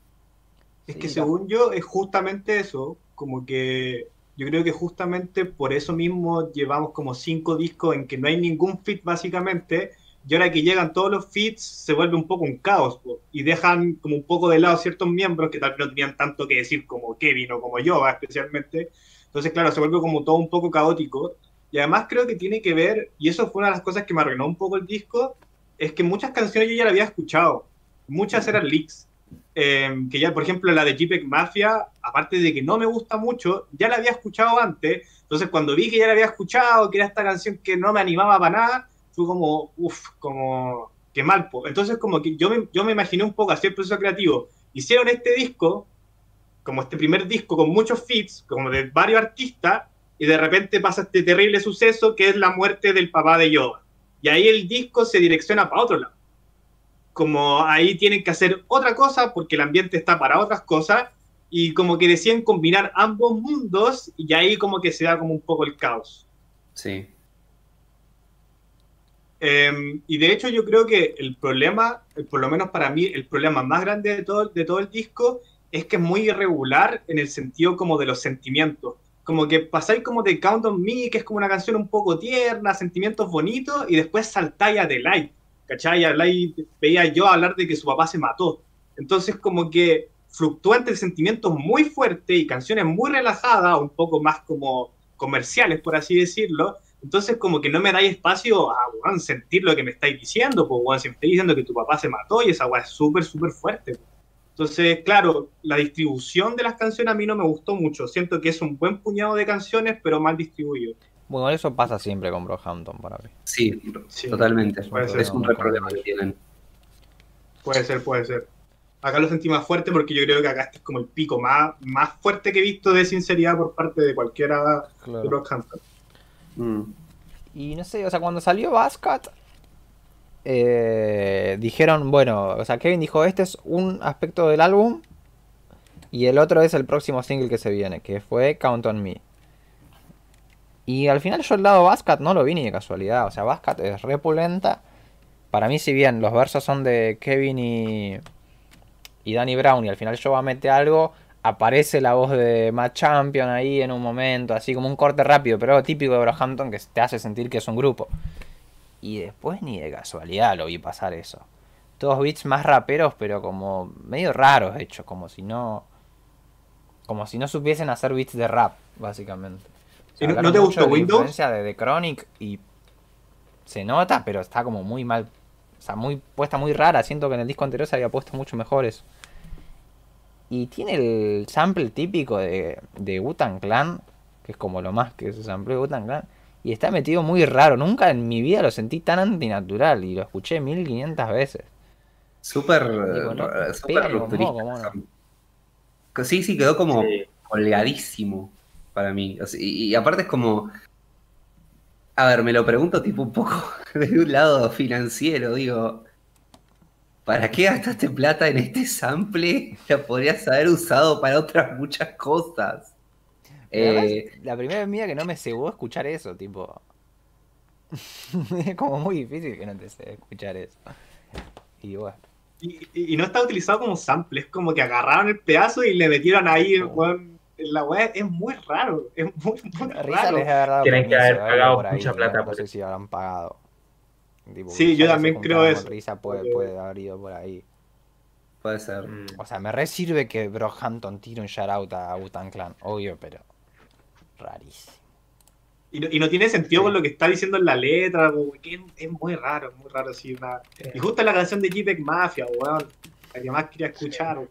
Sí, y onda, ese estribillo para mí tenía bastante promesa, porque tipo, tiene como una especie de metáfora o, o como doble sentido con el tema de las cadenas, tipo dice throw a chain on, eh, eh, decile a los chicos de dónde venís. Y para mí es una premisa increíble para una canción.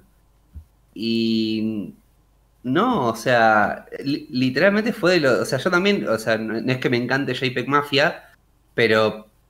Digo, pues no lo he escuchado tanto, pero. Pero sí, como que sé que es una presencia súper potente. Y. Me re de- desilusionó lo, lo que hizo. Como que dije, tiene que meter un verso mucho más piola. Eh, el de Don me parece que estuvo bien ahí, pero. Podría haber sido un Pussycat increíble. Y. Y estaba como a medio hacer esa canción, la Que verdad. además es lo que todos esperábamos de los Saturation, que hagan algo con JPEG Mafia. Claro, sí, sí, todos tiene- queríamos eso. Eh, yo, yo, yo quería JPEG Mafia haciendo un, un Bosscat 2, ¿cachai? Como la, la- la- la misma energía que tenía Bosscat, pero con JPEG Mafia. claro. Y pasó lo mismo. En el disco de Gorillaz pasó exactamente lo mismo, que pusieron a JPEG Mafia y lo pusieron con una pista súper suavecita, tranquila, como, ¿por qué me hacen eso, Es que weón? Este creo que él weón está en es- esa. Sí, sí, al parecer sí, sí, lo, he visto un poco... Está menos caótico, menos destructivo, pero... Qué triste. no, no, no me la container. Qué triste. Me gusta la sensibilidad pop del loco, pero. dámelo. dámelo rompiendo todo. Sí, sí. Dámelo panqueta. Y lo loco es que de Danny Brown sí consiguieron eso, que Danny Brown viene de un disco más adulto, si se quiere, menos eh, lidiando con las adicciones, y lo llevan un poco de vuelta a ese tema que parece ahí un mal viaje de, Pepa, ¿viste? Sí, mal. Pero bueno, Sí, no sé, a mí me pareció que temáticamente el disco estuvo muy inconsistente. O sea, me parece que como que intentaron hablar de, de demasiadas cosas que no terminaron de hacerlas como unirse lo suficientemente bien. Onda, como que en, en Chain On tienen esta cuestión que tiene que ver con el, con el racismo por ahí, o con la, la esclavitud también.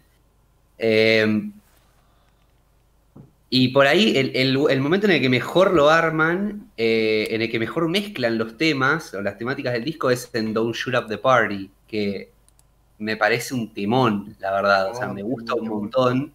Eh, pero digamos, creo que no terminaron de poder hacerlo funcionar o no le pudieron dar como una narrativa que unificara todas las temáticas que querían tratar. Como que entonces se siente como un disco dividido en dos partes, o bueno, no en dos partes, sino como que no estás bien, no está muy seguro de lo que quiere ser, me parece.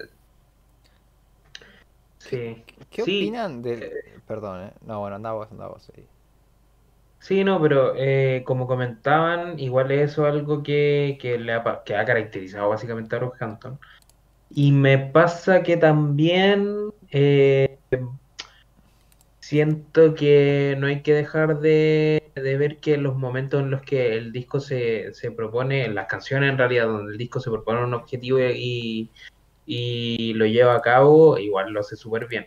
O sea, eh, no sé, como que en el, en el bardeo al hecho de que no estén el resto de, de integrantes, se pierde el hecho de que The Light son tremendos temazos. ¿Cachai? Eh, solamente destacar eso. Yo creo que al final, independientemente de que, claro, el disco nuevamente no me cierra del todo, eh, probablemente uno de los discos que menos me cierre como, como disco, digamos. Eh, igual tiene momentos súper lúcidos de Brockhampton y, y, y- y yo creo que tanto, o sea, los integrantes que brillaron en este disco probablemente están en su mejor momento. Y eso no es menor. Sí. Yo iba a En preguntar. su peor momento anímico, pero en su mejor momento artístico. Como- eh, yo creo que Kevin ha estado peor anímicamente. Ahora con. Bueno, tiene Ah, sí, esto de medio rap cristiano. Mm. Que ya es una discusión para otro momento, lo del tema del rap cristiano y eso va de la música cristiana. Eh, pero que es medio raro. Eh, qué sé yo. Y no, no, no tiene tanta onda como con Kanye que le mete gospel y qué sé yo. Pero bueno. Eh, algo que a mí me pareció rarísimo y que me pasa que no me acuerdo nunca el título del disco. Y como que siento que en el título y en la tapa perdieron el clásico valor eh, icónico que tenía Brockhampton siempre ahí. Los chabones, eh, el branding en el nombre del disco y en la tapa estaba bien manejado siempre y acá hicieron algo medio extraño. poco memorable. No sé, Tiene va, como tres nombres el disco, ¿no? Sí, Road Es Runner, Road New. Light, New Machine, larguísimo. Sí, sí. Sí, no, no sé, la verdad, a, a- a- a- a- alusión de qué tenía que ver Roadrunner, la verdad. Eh, no, no le encontré el hilo conductor. O sea, el New Light lo puedo entender por The Light. Y New Machine tampoco, la verdad. De New Machine, yo creo que hasta menos. O sea, por ahí es como que no, no lo, no lo analizamos del todo, pero no sé. No le encuentro el, el conector, la verdad, con el nombre del disco. Sí, o sea, Ginger tampoco tenía así como, wow, qué conexión, pero bueno, qué sé yo, Ginger, pum, memorable, la tapa, el abracito, salen los memes. Eh, Ahí está. pero, pero bueno, yo creo que- hasta Irisen consiguió eso.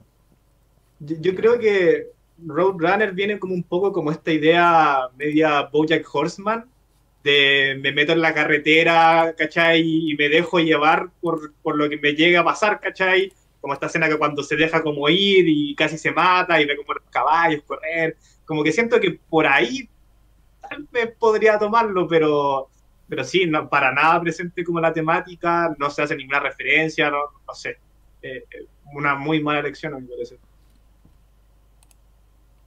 Sí, la etapa tampoco es muy memorable, la verdad. Es como Tai Showa, saturadísimo. y, y no mucho más, o sea. Sí, ah, los, los videos están on point igual. O sea, el video de, de Danny Brown está on point. Increíble. Eh, y el de Count on Me también me gustó bastante. Sí. Em, pero la verdad es como eso, creo, tipo, no, no, no lo lograron tipo hacer muy cohesivo al álbum. Sí, incluso los dos videoclips se me hacen bastante extraños entre sí, como que no... Sí, tienen como dos, do- dos estéticas re distintas, uno es muy colorido y el otro es como una paleta más, Sí, más realista. sí, sí. Eh, yo pe- pensaba igual la última vez que lo escuché, que por ahí un tema que un poquito podría llegar a atar las cosas es When I Ball, em, que tiene como algunas como referencias sobre todo de Dom a lo que tiene que ver con como su crianza y cuando por ejemplo menciona cosas como que por ejemplo tenía un, tío que se iba de vacaciones y volvía cinco años después sin souvenirs, em, que es como una metáfora para decir que, que se iba a la cárcel, que estaba en la cárcel, eh, o al menos yo entendí eso. Em, por ahí pude llegar a hilar un poco lo que estaban queriendo desarrollar en Chain On o en Bankroll em, o en Windows, Pero es como ahí donde siento que funciona, por ahí, temáticamente. Pero de resto es como que está muy. Bueno, y en Don't Shoot Up the Party también, pero después es como que está muy. Muy, muy desquiciado todo, como que no, no, no termina de estar bien hilado. Acá nos preguntan por eh, What's the Occasion. Yo la verdad que ni, ni recuerdo qué tema es. Fue la primera que guardé del disco. Ahí va. Me re. Pero Ah, porque es, sí, es como re repopera. Sí, re bonita, re popera, sí. Como que. ti- Tiene como eso dulce que mencionaba y que faltaba como un poco Bareface. y Tiene un poco de eso. Sí. Sí. Em, y bueno, el otro día lo escuchaba a. mm, Ay, se me fue lo que iba a decir. Em, ah, eso. Lo escuchaba a Matty Parkman que hizo como una mini review en sus historias de Instagram diciendo que eh, I'll Take You On parece un tema de K-pop.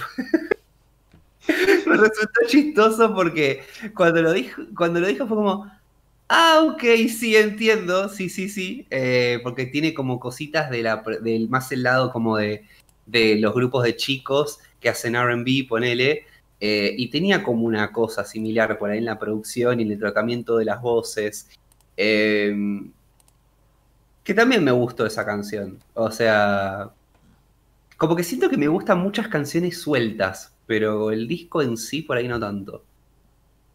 Claro, como que, por ejemplo, estas dos últimas canciones que mencionamos hacen sentido con, no sé, pues, Dear Lord, que es la penúltima canción, y tal vez con alguna otra más, pero no hacen sentido con Buzzcat, ¿cachai? No hacen sentido con Windows, no hacen sentido con, con, con las otras canciones que también son una parte importante, entonces al fin y al cabo tenéis como esta amalgama de canciones que, Mm. claro, como, como digo, son como un puñado de canciones muy interesantes, todas, yo creo. Tal vez alguna falla, pero todas son súper interesantes, pero en la forma de distribuirlas o de presentarlas como un disco no hace mucho Mm. sentido. Podrías Sí. haber hecho un, un EP por ahí entre The Light y The Light parte 2, sacando Bascat incluso, o sea, o sea, no, no saquemos Bascat porque está buenísima, pero digo, si lo hacías como un EP más Claro. corto, por ahí era más cohesivo. Mm. Sí, y de hecho esa cohesión ni siquiera se logra como sonoramente, po. Por ejemplo, What's the Occasion, claro, tiene este, este sonido como más, más dulzón, como dicen, pero que también es súper 2000ero, como la integración de, de- de- desde la integración de la guitarra hasta como ese, ese sonido súper igual popero como eh, pre, eh, pre, pre-house, por así decirlo, pre-auge del house. Entonces, eh, em, no sé, como que eh, al final sí, sí se pierde esta cuestión de que co- como que est- estuviesen pasando varios discos paralelos casi eh, en el álbum. Pero ahí en los comentarios hacían uno, un- unas acotaciones bien interesantes que ahí yo, yo me pierdo, la verdad. Em, que mencionaban que, que, digamos, el cierre de la escucha completa del álbum tendría que ver con el disco físico y que ahí habría un par de bonus tracks que, que supuestamente estarían agregando bastante a, a la movida del, del álbum. Sí, habría que escucharlos, deben estar en internet. Sí, Y que es una dinámica que se rehace ahora, la de agregar algo de valor al físico para que la gente lo compre, me parece perfecto. Pero si tu, la cohesión de tu disco depende de eso, que igual no creo que con eso cierre, pero igual si una parte importante de la obra la gente se la está perdiendo por no comprarlo, me parece que está fallando. Me parece también tenés- y también tenés Pero- un debate acerca de cuál es el disco de verdad, de alguna manera. Tipo, Claro, o sea, cuál es la obra que vale. ¿Mm? Hay que ver si son canon los bonus track o no, ¿viste? Exactamente. Yo, yo por lo general decreto que no, tipo, yo decreto que los bonus Sí. tracks no son canon, tipo, de un disco. O sea, pero bueno, es mi criterio también. Y, y eso un poquito Kanye West con The Life of Pablo, cuando saca una versión, después como que la hace de nuevo, remasteriza la weá, ¿cachai? Y al fin y al cabo decís como, ya, ¿y Sí. ¿cuál es, cuál, cuál es el disco que, te- que quiero escuchar, weón? ¿Cuál es el disco que me queréis Yo mostrar? estaba- Pero te lo banco porque ya era la perfo, ¿viste? Del disco en constante construcción. Y Claro. lo siguió haciendo y me parece hasta bien. O sea, siento que es como el mundo del videojuego que meten DLC. Sí, sí. Es un DLC del disco. O sea, ¿Sabes, tal vez ¿sabes la semana pasada eso? cambió algo en The Life of Pablo y no nos vamos a enterar nunca. ¿Qué- qué más Jesus y? King lo siguieron arreglando cuando salió, por ejemplo. Sí. O sea, salió Zappa y al hacía día eso siguiente también. habían cambiado un poco Zappa. la mezcla de un que otro tema y así. Zappa No, también lo hacía. Sí, sí, sí, lo hizo con algunas, sobre todo con algunas cuestiones, con algunos discos que son un poco más orquestales. Eh, cambiaba algunas cosas, cambiaba alguna batería que no le gustaba, eh, cambiaba alguna guitarra que no le gustaba. eh, a medida que iba fletando, bueno, no nos vamos a ir a Zapa porque ya voy a hacer un video, pero eh, hacía eso también que hacía Kanye West ahora, digamos. Claro, hoy con la digital es facilísimo, porque Kanye West es el rey del mundo, entonces le dice a Spotify, Spotify, ya mismo me cambias acá y Spotify va corriendo. Claro, claro. Eh, Mal. No todos podemos, no todos tienen ese poder, pero bueno. Bueno, lo que, lo que está haciendo Taylor Swift ahora de regrabar todos sus Claro. álbumes. Un Bueno, todo eso es tema de debate para futuros podcasts, me parece. Re. Sí. Che, y no sé si alguien más acá tiene una, una relación sentimental con color humano. Mm. Miguel, al menos, ¿no? Bueno. No. A ver, contanos la O- tuya. Obviamente, obviamente lo conozco, obviamente lo conozco. Pero Ah, no Color Humano para mí es una de las mejores bandas de la historia del rock argentino. Creo que de los 70s es fácilmente la mejor con Invisible. Eh, perdón Crucis, perdón todas las demás. Pero nada, es una banda poco valorada. O sea, está Almendra, ¿no? Todos conocemos a Almendra, Muchachita Ojo de Papel, qué sé yo. Y de Almendra salen tres bandas. Las tres muy grosas. Para mí, las tres mucho mejores que Almendra. Que son Pescado Rabioso, que es la de Spinetta, Salar Toto, lo conocemos. Por otro lado sale Aquelarre, que es lo que es la base de Almendra, que son Emilio del García y Rodolfo García, baterista y bajista, que también es una grandísima banda. Y Edelmiro Molinari, que era el guitarrista, hace Color Humano. Con un par de monos lindos como Moro, David Leboni, qué sé yo. Eh, y es con Arcoiris como de las primeras bandas que van más a lo rural, van más a lo, lo que era en ese momento ser del tercer mundo, digamos, ¿no? Ser, eh, van más hacia el interior, hacia, no voy a decir música folclórica, ¿no? Pero se siente distinto, no se siente ni de casualidad como hacían todos en esa época, que era imitar a los ingleses de alguna forma, o imitar a los yankees. Se sentía mucho más argentino, entonces Color Humano tiene eso. Eh, Yo son tengo tres una discos de color humano, son los tres buenísimos, realmente, y son muy originales, son muy autóctonos. Eh, y es algo que no, no, no, no ha tenido demasiado el rock argentino. Al final como que el rock argentino se terminó consolidando en una identidad, pero el que escucha rock inglés en profundidad sabe que todas las bandas chorean de acá, de acá y de allá.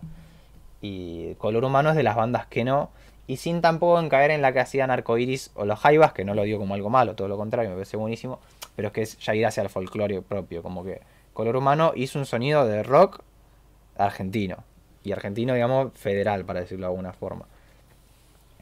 También de ahí salió Gabriela, que en ese momento estaba casada con Edelmiro Molinari, entonces como que pudo, gracias a eso, acceder a grabar su primer disco, que se llama Gabriela, también es un discazo.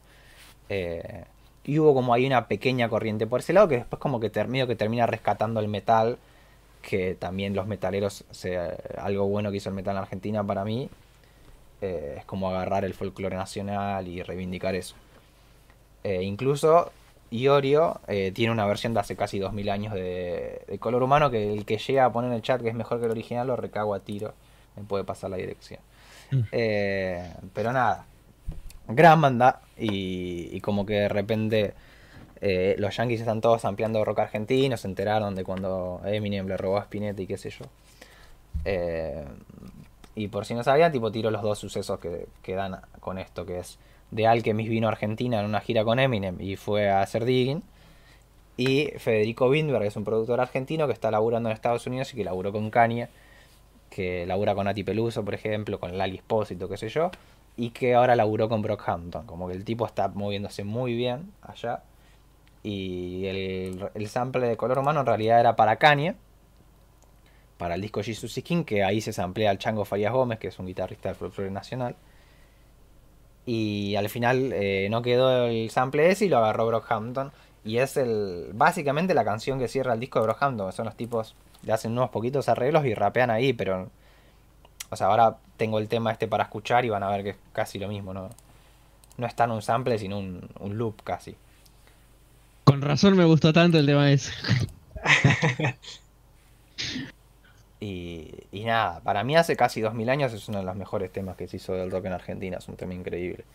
Dura como 7 minutos, Así que con eso nos vamos a despedir y, y seguramente no lo corten por copyright, pero bueno, pueden ir a escuchar Color Humano, es mi recomendación del día. Chaito.